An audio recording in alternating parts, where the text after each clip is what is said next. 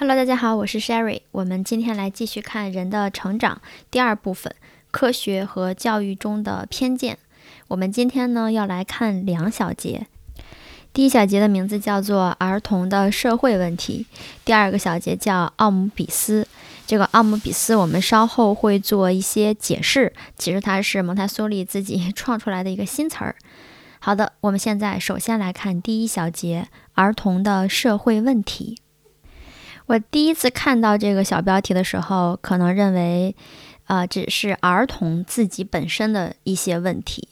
但是当我读完这一小节之后，其实是相反，它是社会当中的问题，就是给儿童造成了哪些困扰。我们现在来看一下，蒙台梭利说，我们之前提到的结论来之不易。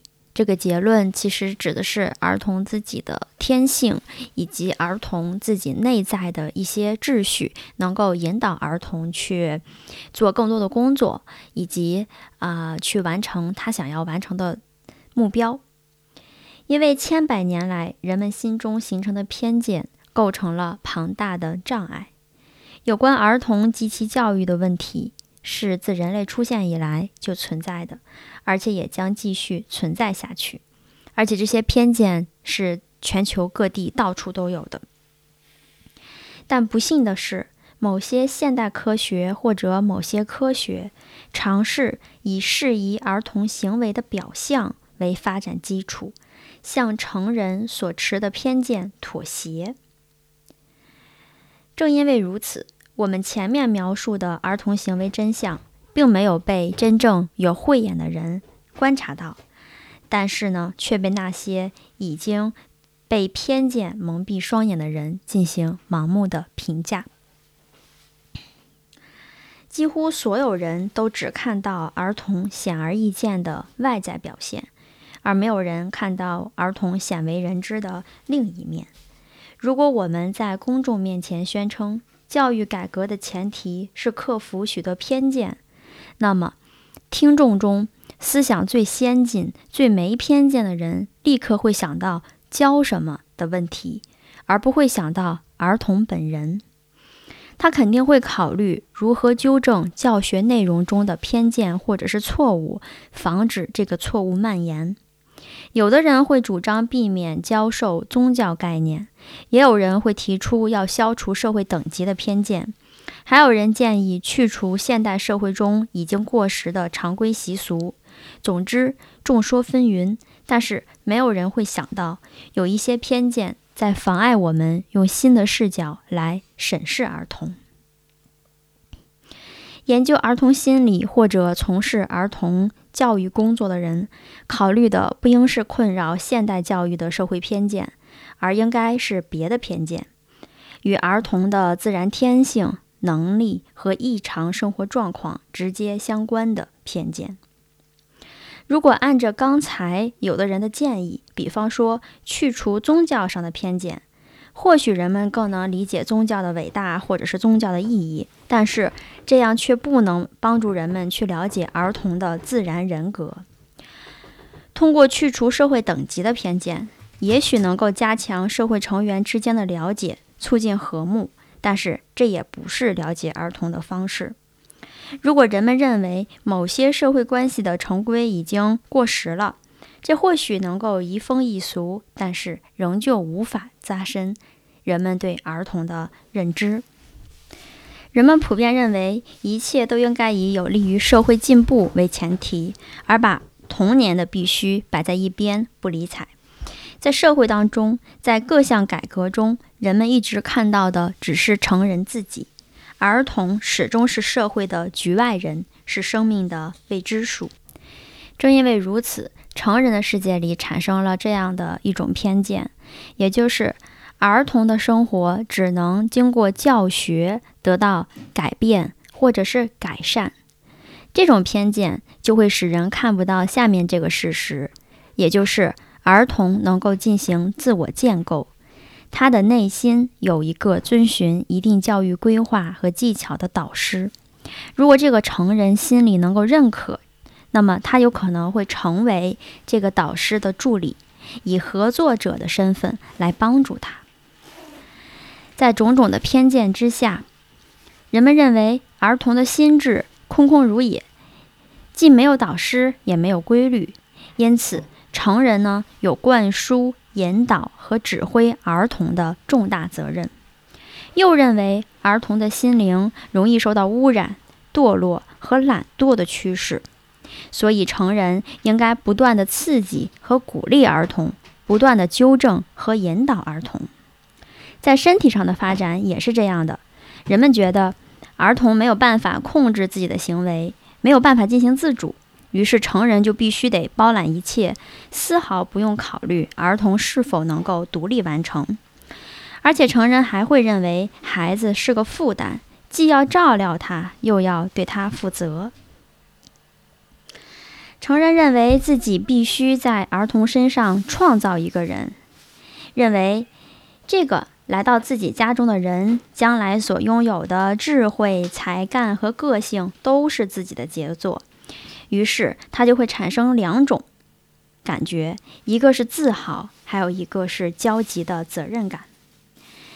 而这个孩子必须对他的创造者，也或者是说他的拯救者，也就是他家长，保持无限的尊敬与感激之情。如果稍微是反抗一下，那么他就犯错了，就必须得得到纠正。必要的时候，成人还得动用暴力。那个孩子必须要达到完美，必须完全处于被动的状态，也就是唯命是从。他完全是父母的寄生虫。只要还是家里人的经济负担，他就必须完全依赖父母，并且他将永远只是一个孩子。即使他长大，已经成年了，每天早上也必须得剃干胡须，剃干净胡须才能够去学校里上课。他也还得像孩子时那样依赖父亲，依靠老师，按着父亲的心意行事，按着老师的意图学习。即便大学毕业。即便他年满二十六岁，仍然是社会的局外人。等他到了一定的年龄，在父母许可的情况下，他才可以结婚。而且，这个婚姻也不是依据自身的需求和感情归属进行自我选择的，而是由成人所谓门当户对的社会法规所决定的。他甚至不得不以死效忠，因为社会要对他说：“寄生虫。”现在你要做好杀人或者被杀的准备。如果没有这样做，或是没有服完兵役，便会因不履行义务遭到整个社会的放逐。所有这一切都悄无声息、潜移默化地进入我们生活的世界。这是要成为一个真正的男子汉必须要做的准备。如果是个女孩的话，就更没有独立的机会，一生都没有出头之日。当然，这个是蒙台梭利他那个年代的一些特点。这种生活方式的常态形成了社会的基础，不遵从的人便不能被称为好人。这样的话，从出生到完成成人规定所有步骤的这段时间内，儿童和不能自立的人、青年尚不能被当成是一个人。人们对那个青年说：“你只管读书，不要问政治，也不要参与讨论，因为你还不够格。”只有经历了这种专制的预备阶段之后，社会之门才会打开。在文明史上的确有过一场革新。古罗马的法律规定，父亲因为创造了孩子而拥有剥夺其生命的权利，因此。天生弱小和有缺陷的婴儿常常被扔下悬崖，以确保种族的优秀。从这个方面来说，天主教至少使缺陷儿童在尊重生命的规定下受到保护，但也只是儿童不再无辜受到残害，仅此而已。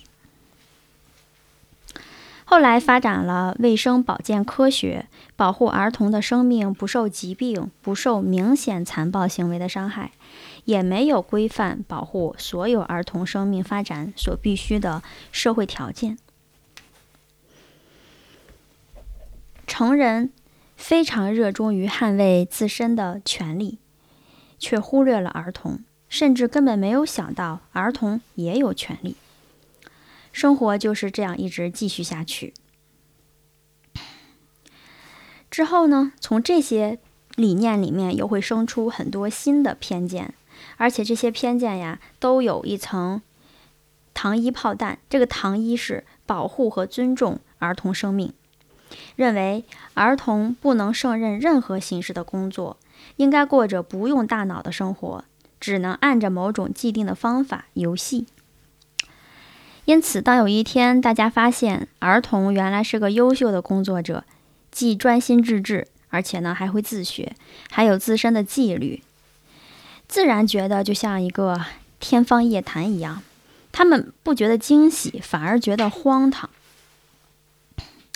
人们的注意力没有放在这个事实上，毫不考虑成人自己是否可能犯错，而是一味的认为这些现象是不可能的，是不存在的，或者说没有那么重要。蒙台梭利提到。目前解放儿童，并且指明其能力的最大困难，并不是在于找到某种教学方法，而是在于如何克服成人对儿童的偏见。克服这种偏见是一个涉及儿童的社会问题，应该与教育改革是同步的。也就是说，如果想要解决这个问题，如果想要直接解决针对成人对儿童的偏见，那么。以成人为对象的革新也必须得同时开展，因为问题是出在成人身上，而不是对儿童身上。现在我们来描述一下一个儿童或者一个婴儿出生之后，父母的一些心理的变化。在婴儿诞生的时候，几乎所有的父母都会把这个婴儿视为爱的结晶，但是过了一段时间以后，这个孩子开始带来麻烦。于是家长几乎是每时每刻都提防着这个孩子，不要被他烦到。比如说，孩子一睡觉，家长就会觉得非常的欣慰；甚至是孩子睡的时间越长越好。如果要是条件好的话呢，就会把他交到外人的手里，交给保姆或者是月嫂，甚至是呃，如果有人把这个孩子带得越远越好。如果这个孩子，他犯了什么错误？嗯，没有听从父母的话，那么就要惩罚他，教育他。而这个孩子作为弱者，没有任何心智上与体力上的自卫能力，当然呢，他就只能是无条件的去接受。于是，爱孩子的成人心中产生了一种矛盾。一开始，也许也不是没有痛苦，也不是没有内疚，但是后来，他心。在心理机制的作用下，成人的意识与潜意识达成了某种妥协。套用弗洛伊德的术语来说，就是产生了一种逃避的心态。那么，在这个时候，我们的潜意识是占了上风的。这个时候，这个潜意识提醒成人：你们现在所干的事情，并不是和孩子过不去，而是在对他负责任。这是一种必要的手段。所以呢，大家应该继续鼓起勇气，因为这是在教育孩子，在他身上建构善。那有了这种借口作为理由以后，成人欣赏儿童、爱儿童的自然感情就会被埋葬。这种态度人人都有，因为这属于人类的天性。世界上所有的家长内心都有一种潜意识的自卫机制，他们互相支持。整个社会也形成一种集体性的潜意识，以致远离并且压抑儿童，这是为他好，是为他负责，甚至是为他牺牲。于是，在这种情况下，最初的那种内疚的心态也会消失，在社会的一致支持下，会被完全的埋葬。换句话说，这种妥协会形成一种暗示，成为一种每个人都支持而且没有争论的绝对真理。而且未来的家长也被暗示要做好为了孩子的未来尽责而且牺牲的准备。这样被暗示的人们便开始调整自己的意识，而儿童则被这种潜意识葬送了。对于这些人来说，只有受到暗示的东西才存在。这种情况代代相传，于是千百年来被葬送的儿童始终没有办法展现自己任何的天性。我们可以用一个代号来表明这个现象：人们想象，人们想象的善，其实是一种伪装的恶，是一种有组织的恶。但他找到了解决剧烈矛盾冲突，从而存在于潜意识的方法。没有人想要恶，人人都想要善，但是这种善就是恶，而每个人都来的都受到来自道德环境的一致暗示而变恶。于是呢，社会上出现了一种名为善的恶组织，用暗示的方法将它加注在全人类的身上。刚刚提到的内容会出现在我们的 show notes 里面，大家可以看到我刚才提到几个单词的意大利文。呃，蒙台梭利把这些关键词的首字母合在一起，形成了一个新的单词，叫奥姆比斯。好，接下来我们就来看一下奥姆比斯这一小节。人们最开始就有增无减地对儿童进行彻底的压迫。儿童虽然被隔离在各自的家庭当中，但是摆脱不了由成人组成的整个社会的偏见。在争取人权的社会运动中，儿童总是被遗忘。历史上没有正式编撰并记录对儿童的不公，因此在各个级别的学校当中都看不到这种历史。即使是专攻历史的学生、大学生，也没有听说过。历史记载的只有成人，因为只有成人才会有意识的活着。同样的，专攻法律的学生也只学习古代与现代形形色色的法规，并不在意从来没有保护儿童权益的法律的事实。可见，文明进程在儿童问题上一跃而过，从来没有把它看成是社会问题。当儿童对成人有利的时候，也会当成高举的旗帜而加以利用。即使在这种情况下，他仍然不可避免地难逃成人意识的盲点。比如，在法国大革命时期，人权问题被首次提出，其中包括每个人都应该受教育、学习读和写的权利。这个本身一直属于上层社会的特权。那么，它首次成为大众的权利。按照逻辑，那么每个人都应该去学习，因为这种权利不仅意味着特权的消失，也要求人们做出进取而改善自身的努力。但是，人们却决定由儿童为这项权利付出代价。也就是说，当提出这项应该是叫人权法案之后。当时的成年人并没有开始去学习认字，反而只有当时的孩子才被压着去学习。蒙台梭利讲，于是，在人类历史上，儿童第一次被动员，不分性别的都被招进学校里面了，就像是战争时代所有的男性都得去当兵一样。那这些孩子呢，等于被判了无期徒刑，因为整个童年都被监禁。他们被关在空荡荡的教室里，坐在木板凳上，忍受着暴君的欺压，甚至必须按着暴君的想法去思考，按着暴君的意愿去学习，按着暴君的意图去行动。他的手必须得写字，丰富的想象思维必须用来记忆枯燥的字母形状。儿童在字母上看不到可能带来的益处，这个益处只有大人、只有成年人才能明白。而这部分历史是没有被记载着的。儿童深受折磨，他们握笔的手指被老师的木棍敲打，被迫完成残酷的练习。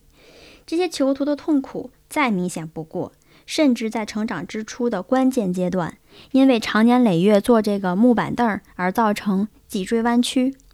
儿童在教室忍受寒冷，在疾病的边缘挣扎，就像是在集中营里一样度过童年。在这种情况持续到现在，成人而非儿童从中获益，但是没有人感激儿童，没有人想办法去减轻孩子的痛苦。